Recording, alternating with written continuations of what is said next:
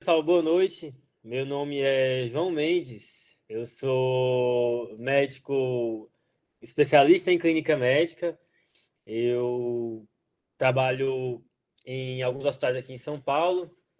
Trabalho no, no, na Unifesp, Universidade Federal de São Paulo, no pronto-socorro. Trabalho no Hospital Cepaco, que é um hospital particular. Lá eu faço enfermaria e trabalho no ensino com internos e residentes. Aqui na Unifesp eu também trabalho com os internos no pronto-socorro. E trabalho também no Hospital das Clínicas da USP, lá no, com os hospitalistas. Lá eu faço hospitalismo, né? E lá com residentes. Então, é, é, quase todo o tempo, meu tempo é, é, é, com educação e assistência, né? Além disso, eu faço um podcast também de clínica médica, já fazendo jabá aqui no começo, né? Mas é um podcast chamado Tati Clinicagem. A gente pode falar mais sobre isso futuramente, talvez na conversa. E só tem uma hora que eu não atendo com, com, com alunos, né? Que é na sexta-feira à tarde que eu tenho um ambulatório de clínica médica lá no CEPACO, que é o, o hospital particular que eu trabalho. Mas tirando isso, meu, minha carga horária é sempre com, com ensino de alguma maneira, né? É isso aí. Eu fiz minha residência em clínica médica. Ah, já aproveitando, né, acho que também eu fiz é, é, faculdade na Universidade Federal do Ceará.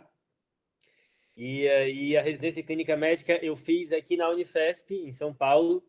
E depois passei dois anos como preceptor da residência de clínica médica. E aí depois eu passei o bastão. Boa noite, João. É um prazer, viu? É, como eu te disse no começo da nossa conversa, eu sou um grande fã do, do TDC, do TAD Clinicagem. Acho muito legal a abordagem de vocês. E eu fico muito feliz por, por você estar participando, esclarecendo nossas dúvidas. Achei muito legal. Prazer é meu. Então, eu vou começar aqui fazendo aquela perguntazinha clássica que acho que todo mundo faz. Então, por que você escolheu clínica médica? Essa pergunta é, é uma pergunta boa, né? Eu acho que as pessoas têm dúvida, né? Muitas pessoas veem a clínica médica só como uma passagem, né? E não como um fim. Mas algumas coisas me atraíram na clínica médica. Primeiro, que você nunca fique entediado. Então, você nunca vai sair de casa para fazer a mesma coisa todo dia. Porque sempre vai ter um caso novo, uma coisa diferente. Por exemplo, essa semana eu vi um paciente com mionecrose diabética, coisa que eu nunca não sabia nem que existia. Hoje eu vi um paciente com síndrome do trefinado, que também eu não sabia que existia. E, e isso é interessante, porque é, é, é, elimina um pouco da monotonia da existência, né? Então, é, é, bom essa, essa variedade e você sempre vai ver coisa nova. Essas são as coisas que me atraem.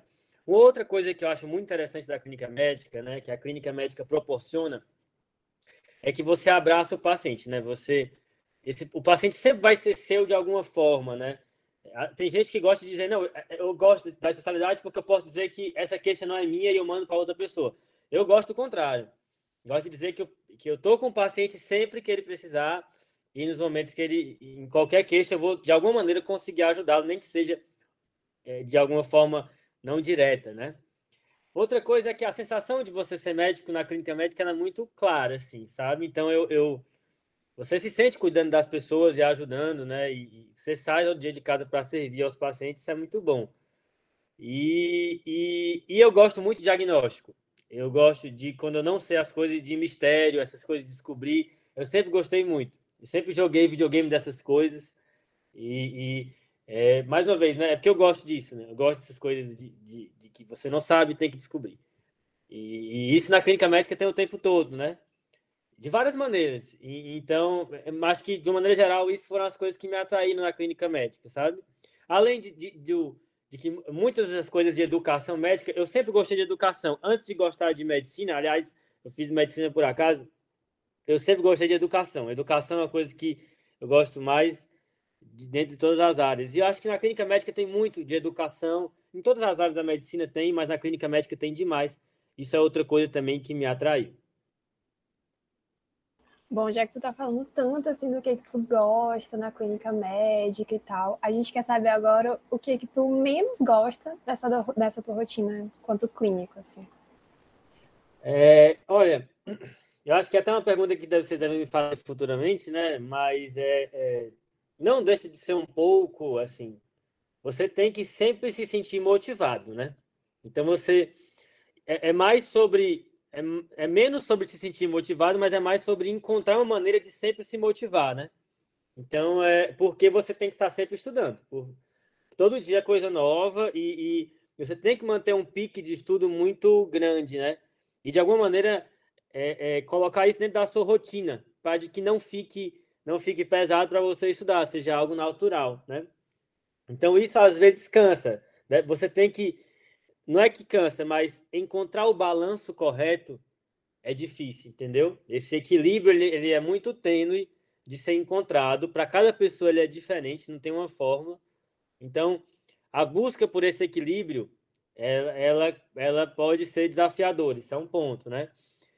E assim, eu, eu sou um clínico que trabalha com educação, né? Maior parte do tempo. E, e, em inglês eles têm um termo para isso, né? Clinician Educator, né? Em português é uma coisa meio X. E, e às vezes a gente sente falta da educação ser mais valorizada pelos gestores dos hospitais, né? Mas isso é uma coisa também que às vezes dá uma, uma desanimada, sabe?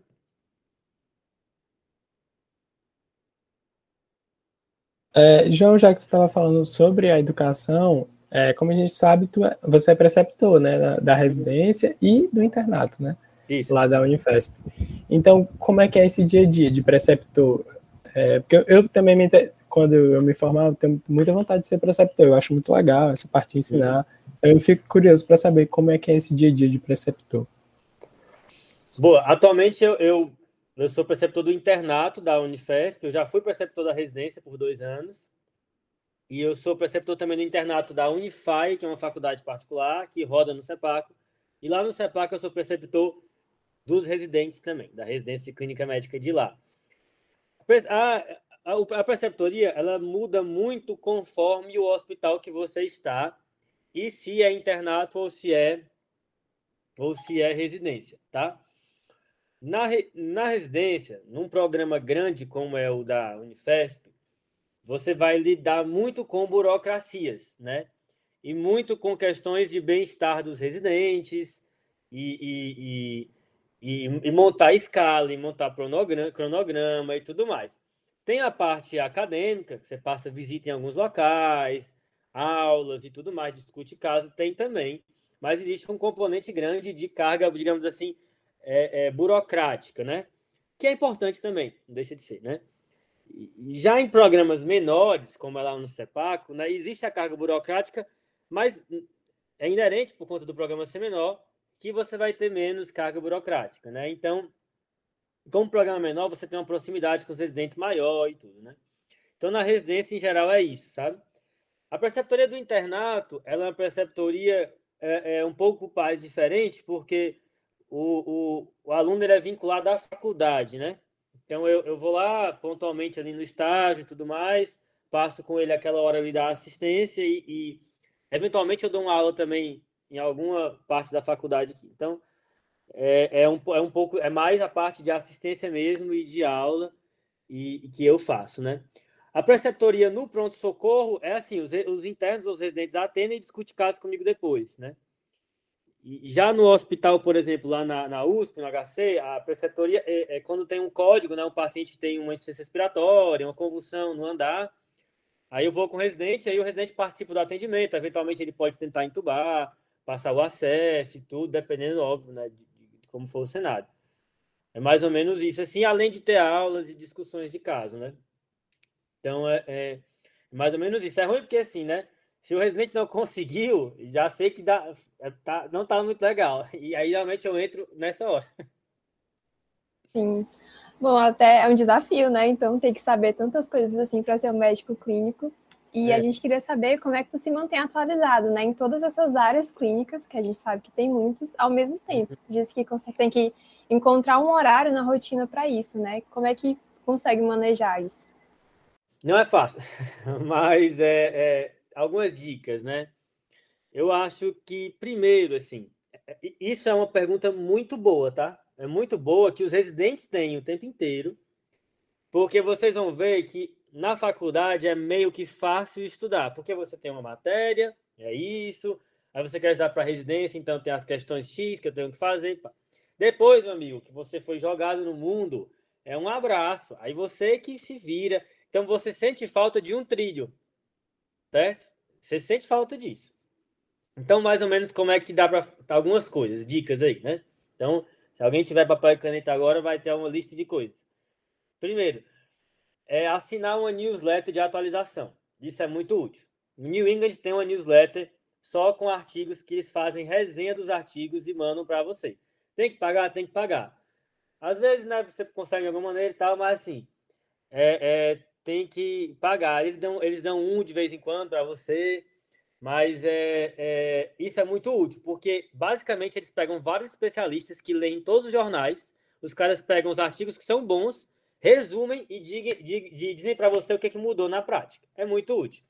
Isso chama New England Journal Watch, certo? Watch, W-A-T-C-H. Vale a pena assinar para ver o que está saindo e tudo. Aí você marca as coisas que você tem interesse, eles te mandam e-mail só daquilo. É, outra coisa, você tem que ler os jornais da sua especialidade, né? O jornal que eu leio toda semana é o New England. E o que, que eu faço? Eu vou para o trabalho de metrô, né? Então eu leio no metrô. Porque não pega nem área de celular, então nem tem como eu me concentrar. Porque nem o WhatsApp chega nada. Então, assim, ou eu leio ou eu fico olhando pro teto. Então, eu já coloquei isso na minha rotina. Eu baixo o artigo, a revisão da semana e o caso. E aí eu boto e vou lendo ali no, no metrô, no caminho, tá? Então você tem que. Veja que eu, eu em casa eu, não, eu nem preciso ler New England, porque eu li no trânsito do trabalho. Então foi uma maneira que eu coloquei na minha rotina, né? Outra coisa, você tem que ter uma postura ativa, né? Então, você viu um caso no dia, viu um caso que você achou que era celulite, na verdade era dermatite de estase. Então, você, pô, como diferenciar celulite de outras causas de perna vermelha? Você tem que saber fazer perguntas, entendeu? É, e é mais importante você ler isso do que você ler é, é, como diagnosticar porfiria, porque os seus pacientes vão se beneficiar pouco de você saber como diagnostica porfiria mas você vai beneficiar muitas pessoas se você saber, se você souber como diferencia uma celulite de uma dermatite de. Então, estude as coisas mais prevalentes que você vê no dia a dia, tá? Por exemplo, o último post do TDC, da clinicagem, foi sobre um paciente com monoartrite. Será que eu sei que é gota só pela história clínica ou eu preciso funcionar? Porque isso foi uma dúvida que eu tive.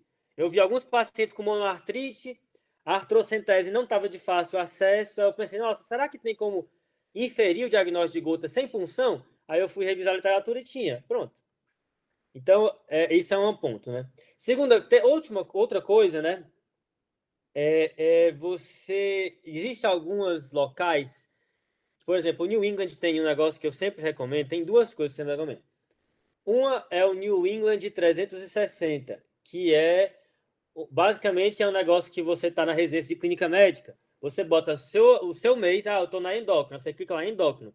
Aí ele vai te dar os temas mais importantes, o resumo deles, os principais artigos daquele tema, as principais revisões e, e as diretrizes. Aí você está aqui, endócrino. Aí você, ah, hoje tem ambulatório de osteoporose. Você clica, osteoporose. Aí vai ter lá isso de osteoporose. Ah, hoje tem ambulatório de adrenal. Aí você clica lá, aí tem lá esse de adrenal. É isso. Para o residente isso é muito útil. Não sei se para o acadêmico, né, para o interno, isso, isso tem tanta aplicação.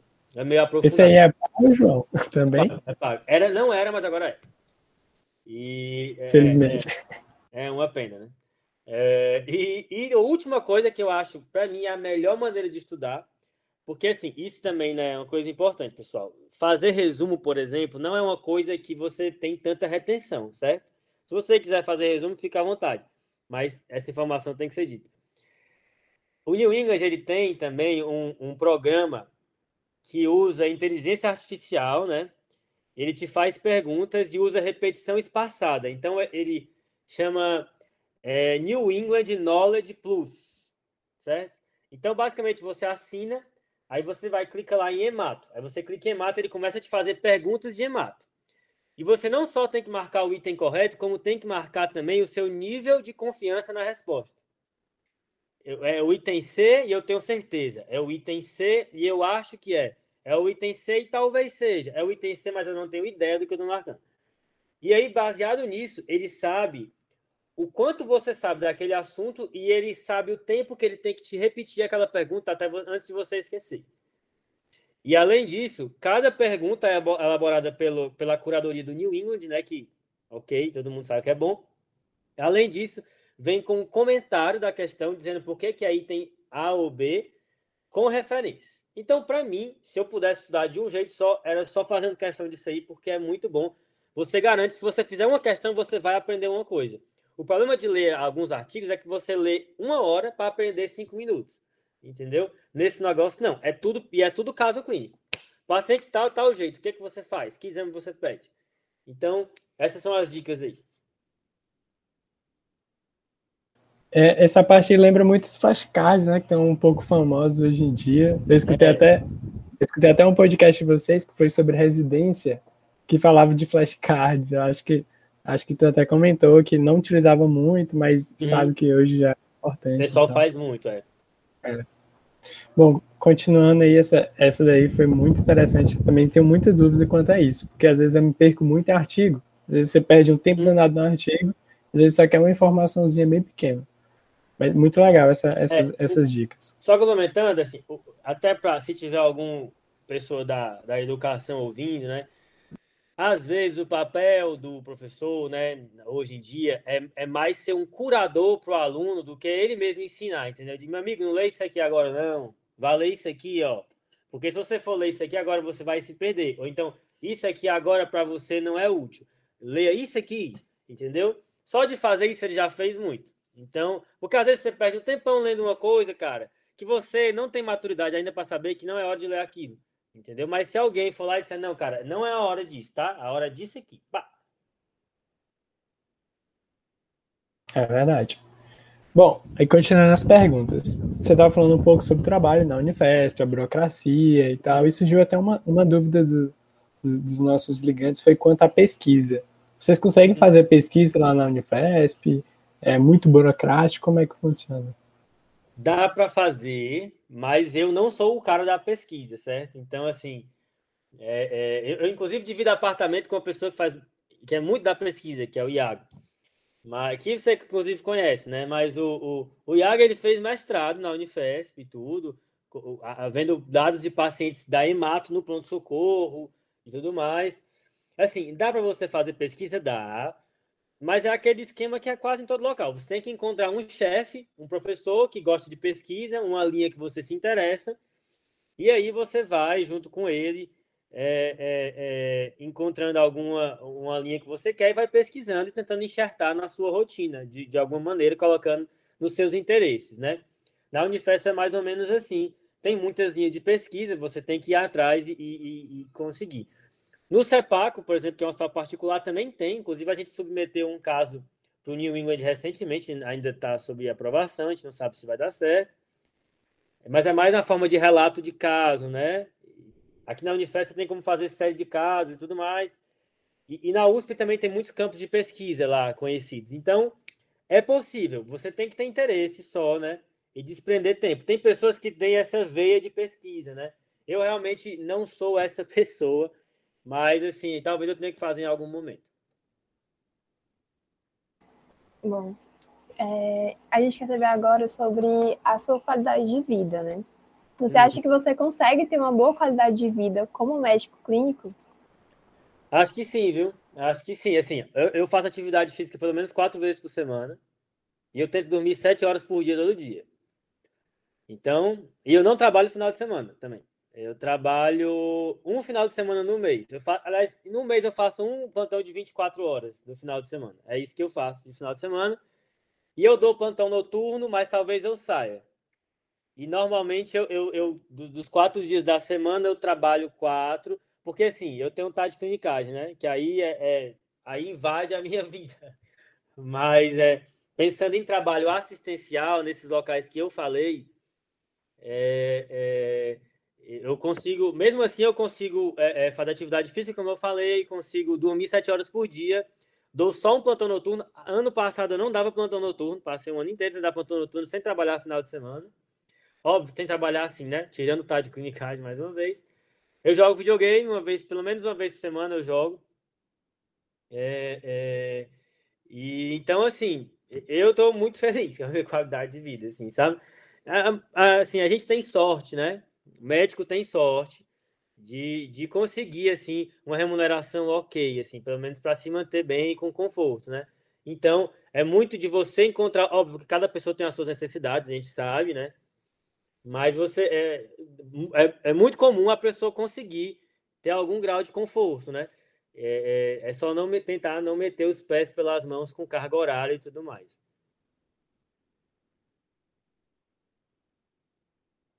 Então, é, João, você estava falando um pouco sobre essa parte da remuneração. Então, como é que funciona mais ou menos a remuneração do clínico? Com o que, que, você, que vocês conseguem ganhar mais dinheiro? É com plantão? É com atendimento ambulatorial? Uhum. É, é, em geral, o plantão é assim. O, o, clínico tem essa vantagem também. Você pode trabalhar com muita coisa, né? Você pode trabalhar desde de educação, que eu trabalho, que é o que ganha menos. É, mas você pode trabalhar com, com. Já fui, ó. O que, que eu já fiz? Já fiz UTI, muito tempo eu fiz, trabalhei em UTI, é, até, até como diarista em alguns locais, já tive ambulatório, já trabalhei em enfermaria, pronto-socorro, time de resposta rápida. Tem gente que eu conheço que faz trabalha em alguns locais com medicina do trabalho, assim, sei que tem especialização de medicina do trabalho, mas tem gente que consegue se inserir. Então tem muitas, né? Muitas é, é, áreas de atuação do clínico. Uma coisa que tem crescido muito é a medicina de perioperatório, tá? Então, um cuidado integrado de clínico e cirurgião. Isso tem crescido muito. Em geral, você consegue ganhar parecido com boa parte dos médicos, assim, né? Que dão plantão, ganha por plantão. Na enfermaria, você consegue ganhar uma quantidade razoável e tem um horário mais flexível, quem gosta de enfermaria, né? E, e ambulatório, a maior parte dos ambulatórios é um pouco rápido, né? Um pouco tocado. A não ser que você tenha, tem gente que tem nome e consegue cobrar caro numa consulta, mas essa não é a realidade da maioria dos médicos, né? O que a clínica médica consegue te proporcionar de diferente, né? É que você, pelo menos aqui em São Paulo, consegue plantões melhores, porque você é qualificado. Tem um hospital que só aceita médico com residência de clínica médica, né? Você fica mais tranquilo, para dar plantão em pronto-socorro, em UTI, né? Você se sente que está fazendo realmente mais o melhor pelos seus pacientes, né? E, e eventualmente plantões que pagam melhor, né? E que tem mais qualidade, pelo menos o mínimo ali de conforto para você e tudo mais, né? Então a clínica médica traz esse tipo de, de, de porta, né? Você vai ganhar muito mais que outros médicos? Aí depende. Eu diria que na maioria dos casos, não. Na maioria dos casos. Óbvio, é possível, é possível. Mas são escolhas também, né? Por exemplo, a última vez que eu troquei de emprego, eu troquei para ganhar. Eu, eu, ganhar. Antes eu ganhava duas vezes e meio que eu ganho hoje. Tipo isso. Mas é uma coisa que fazia sentido para o que eu queria trabalhar com, que é educação e tudo mais, entendeu? Então é isso, né? Você troca uma coisa pela outra. Você pode ganhar muito mais, né? mas aí você perde outras coisas. É muito isso, sabe? Mas eu diria que, sendo sintético, acho que eu divaguei demais, você consegue ganhar um pouco na média do que os outros médicos ganham, se a, se a dúvida é essa, com plantões um pouco melhores, certo? E eventualmente você pode ganhar mais se você tiver contatos, muitas vezes sorte, desempenho e tudo mais. É mais ou menos isso.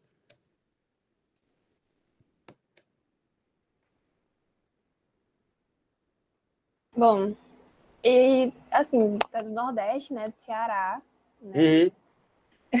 Existe, percebeu assim, alguma diferença entre os plantões, por exemplo, de São Paulo e do Nordeste? Eu trabalhei pouco em Fortaleza, né? Eu trabalhei. Em Fortaleza eu trabalhei dois meses só, que aí eu vim logo para a residência aqui. Assim, a epidemiologia muda um pouco, né? Aí tem muita arbovirose, muita arbovirose.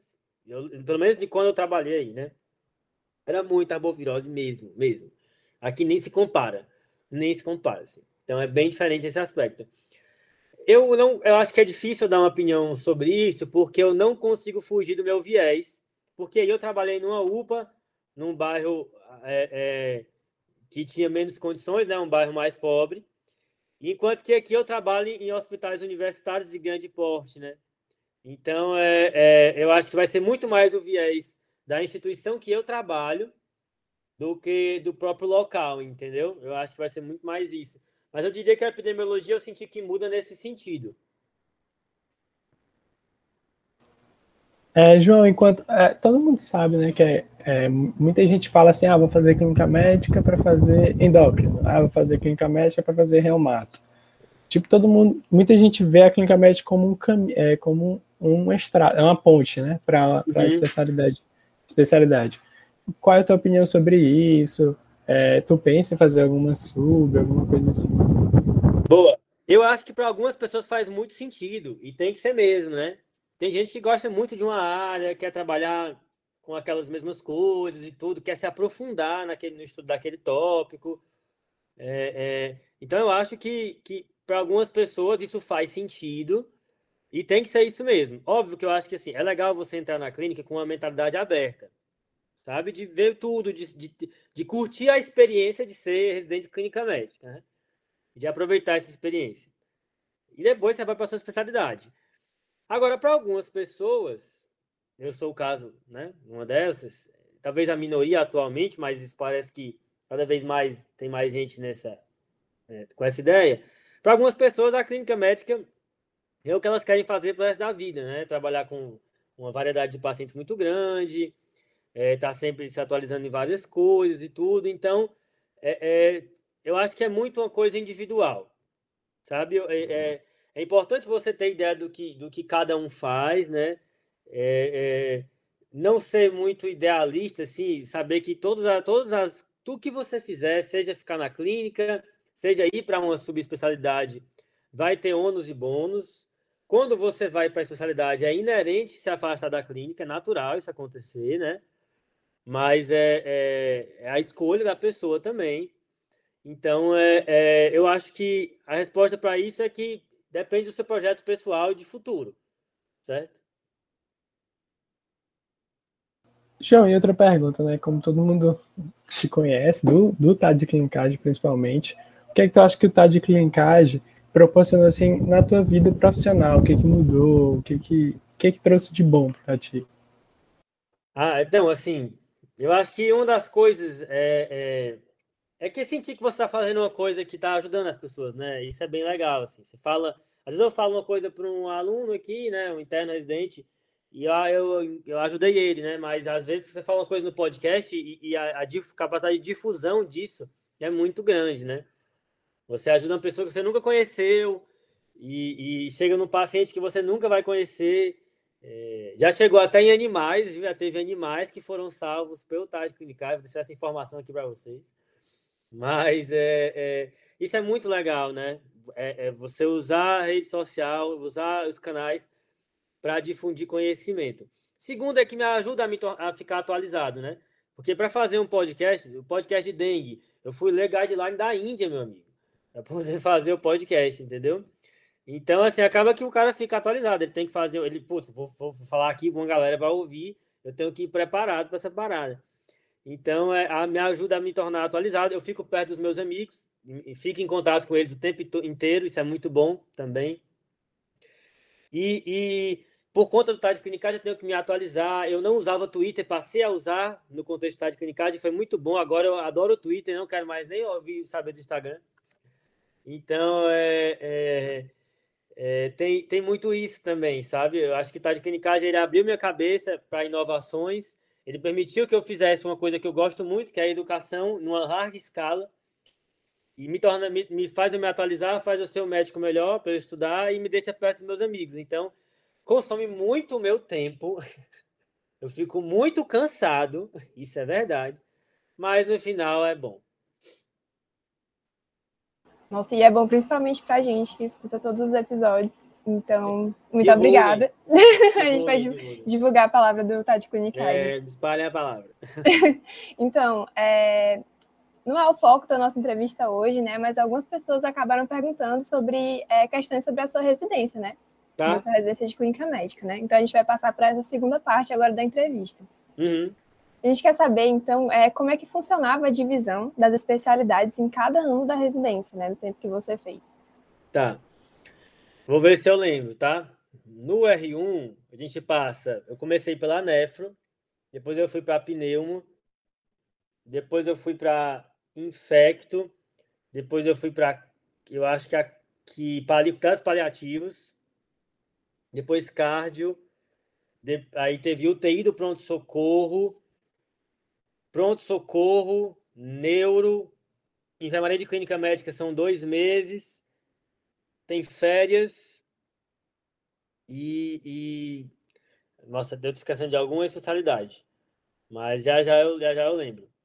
No R2 tem nefro e onco, pneumo de novo, cardio e geriatria, UTI do pronto-socorro, de novo, UTI da clínica médica, que é uma UTI só da clínica, uma enfermaria de clínica, pronto-socorro, um médio letivo, CCIH, férias, endócrino, reumato, hemato, e é praticamente todas as especialidades que a gente passa, todas. E é mais ou menos assim a divisão. Só que nos estágios que tem R2 e R1 de clínica, aí o R1 tem uma função mais direta com os pacientes, o R2 ele, ele administra mais, assim, sabe? Tem essa, essa diferença. Mas é mais ou menos isso. É assim que é mais. Aqui na Unifesp você roda em todas as especialidades, todas. Durante a residência, João, tu conseguiu fazer alguns plantões, conseguia ter. A, a gente sabe que tem um problema financeiro de fazer residência, que a bolsa já não é essas coisas. Tal. É. Assim, é, é, eu, eu, eu sou uma pessoa muito econômica, tá? Então eu não gasto dinheiro. Sim. E, e, então eu, eu, dava um plant, eu dava um plantão de 24 por mês e com a bolsa de residência eu me mantinha aqui em São Paulo, que é caro, tá? pagando aluguel e tudo mais, mas com esse plantão de 24 e, e a bolsa eu me mantinha. É, agora sim, né? Aí o cara também tem que ser mala, né? Por exemplo, é, é, o que acontece? Nas férias, eu pegava e dava uns plantões. Porque aí eu tinha uma gordurinha para quando eu voltasse para a residência, eu não precisava me matar, entendeu? Porque, assim, eu não acho. Assim, eu, cada pessoa tem as suas necessidades, né? eu acho que não cabe a ninguém julgar. Tem pessoas que precisam dar mais plantões porque elas têm dívidas ou compromissos que elas precisam honrar, e ok. Mas se você puder dar pouco plantão na residência, é melhor, por uma série de motivos, certo? Você vai aproveitar melhor a sua residência, você vai se dedicar mais aos pacientes, e, em geral, se faz a residência no começo da carreira, né? E, e há um momento em que você está estabelecendo a maneira como você se relaciona com o seu trabalho. Entendeu? E, e, e, em geral, a pessoa tende a repetir os padrões que ela adquire na vida. Então, se eu começo a fazer de uma coisa de um jeito, a tendência é que eu continue fazendo essa coisa desse jeito por muito tempo. Então, se no começo da sua vida você se acostumar a já ter uma carga bizarra de trabalho, porque a residência já é pesada, aí você bota um monte de plantão, você vai viver cansado, né? Então, se você acaba criando esse padrão, pode ser danoso para você no futuro. Você pode entrar em burnout, e é muito comum a gente ver isso, né? Mais uma vez, algumas pessoas precisam fazer isso, né? Precisam dar mais plantões, porque elas têm compromissos para honrar e tudo bem. Mas se você puder trabalhar menos, pessoal, é melhor, até porque a residência é muito pesada e exige dedicação.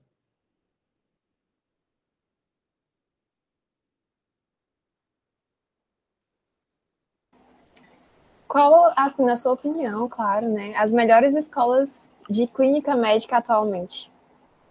Essa pergunta é difícil, tá? Difícil porque eu não conheço muitas, né? O que eu vou ter é, de amostra é, é, são as que eu conheço do Ceará, que são muito boas, é, é o Hospital Universitário, né, da UFC, e o Hospital Geral de Fortaleza, que são muito bons. Então, recomendo, assim, a, a a experiência que eu tive lá foi muito boa, são pessoas maravilhosas, muito capazes. E, aqui eu conheço bem a Unifesp, que é uma residência muito boa, super recomendo. É, conheço a residência do CEPACO. A residência do CEPACO é, é, foi uma residência que eu, eu e o Pedro, do TAD Clinicais, a gente encarou esse projeto e a gente meio que criou a residência lá de clínica médica. E, e, os presidentes ficam bem, bem em contato com a gente, então a gente tenta dar uma atenção bem direcionada para eles. Então, o programa de lá é muito bom, é um programa novo. E o programa da USP é excelente, né? É, é não precisa nem de propaganda. Né? Então, é, é, também é muito bom o programa de residência da, do Hospital das Clínicas aqui de São Paulo. Mas tem outras muito boas, Santa Casa de São Paulo, Santa Marcelina. Então, assim, é, é difícil dizer isso. O que eu conheço são esses serviços e são excelentes. Assim. Todos eu, eu, eu recomendo fortemente, porque você vai sair sim bem informado, sabendo que você também pode sair mal formado. É só você querer. É só você não se dedicar. A, a última pergunta, João. Hum. É, sei, sei que já faz um tempo e tudo, mas todo mundo fala que o R1 sempre é mais difícil, porque é tem mesmo. aquela dificuldade de adaptação e tal. Então, como é que foi mais ou menos o teu R1? O que, que tu achou da experiência? O que, que tu pode é dar de conselhos para os R1s futuros? É, não é fácil, tá, pessoal? Aviso logo. Eu quis desistir várias vezes no meu R1, especialmente no primeiro mês, assim. De, de, dizer, capaz, com certeza eu vou embora. Com certeza eu vou embora, com certeza. Entendeu? É, é, frio. Frio é muito ruim, eu não gosto. É, é, tá longe da família é muito ruim, né? E assim, eu vim para cá, eu tive que pedir dinheiro emprestado. Tive que vender carro, pedir dinheiro emprestado, porque eu não tinha grana para cá, né? Tem, tem que pagar cursinho que você faz para passar na residência e tal, né? Isso aí você fica meio apertado, né? Você, poxa, vou ter que dar uma economizada, não vou pedir uma comida, é, é, é, não vou, sei lá, vou ter que dar esse plantão a mais que eu não queria para poder pagar o cheque do CPMED que vai cair, entendeu? Eu fazia isso, né? É, ou então almoçava no hospital no final de semana para poder não pagar. Também fazia isso. É, é... Não que eu tenha passado necessidade, lógico que não, né? Mas eu tô dizendo assim, se eu pudesse, assim, tivesse, eu, eu tentei ir pro exército, tá? Inclusive, tá? Para poder ganhar um ano, fazer um dinheirinho e vir para cá mais tranquilo. Eu acho que faz mais. Se você puder fazer isso, é até bom, sabe? Óbvio, se você tiver condição e aí puder rasgar, aí você rasga, meu patrão. Aí não tem, né? Agora, se você está apertado, talvez, e você estiver precisando pagar alguma dívida e tudo mais, talvez não seja a hora de você entrar na residência. Talvez seja a hora de você trabalhar um ano, quitar as coisas, fazer uma gordura e aí entrar na residência para realmente se dedicar, até para não acabar desenvolvendo uma doença psiquiátrica durante a residência. Então, eu acho, minha recomendação é essa. Se você é, tem compromissos financeiros para honrar, talvez não seja a hora de entrar. É, é, ficar longe da família é difícil mesmo. E como, como, eu, como eu tive, tinha que pagar essas coisas, por exemplo, eu passei um ano sem ver minha família, que eu não podia viajar, porque era cara a passagem. E, e, e o frio é muito ruim, aqui em São Paulo, pelo menos.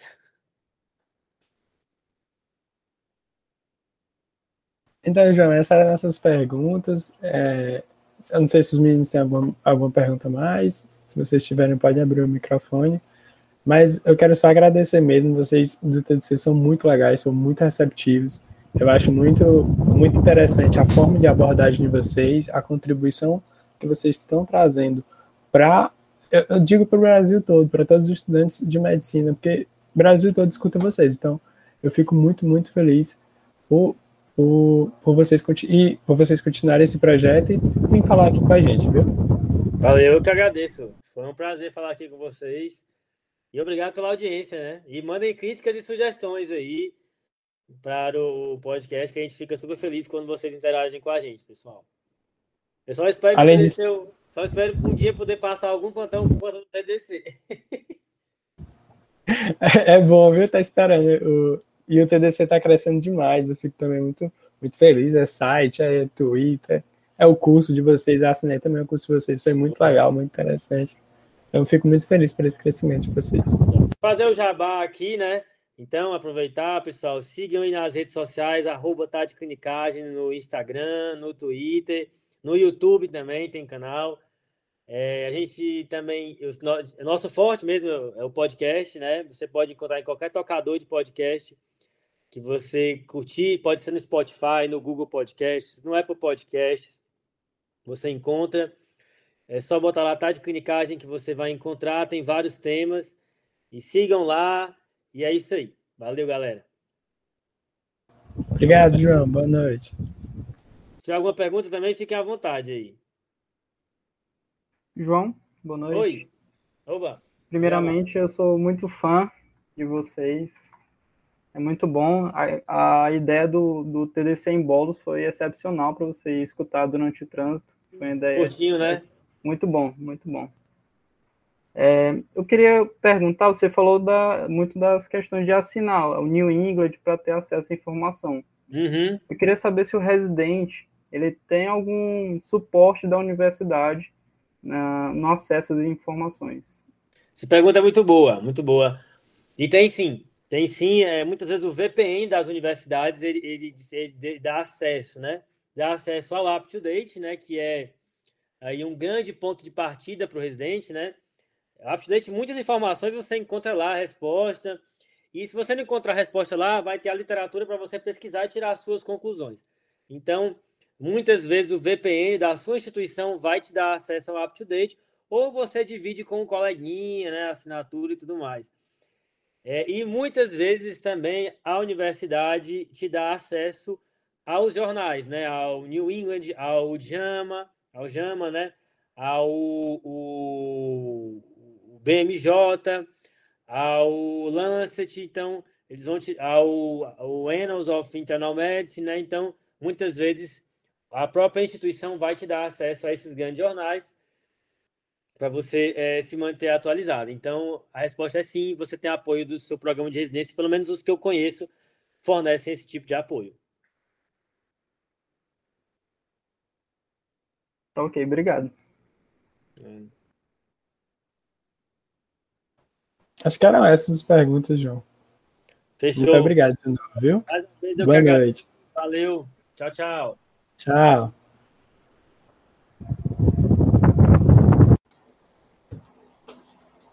Para de gravar aí.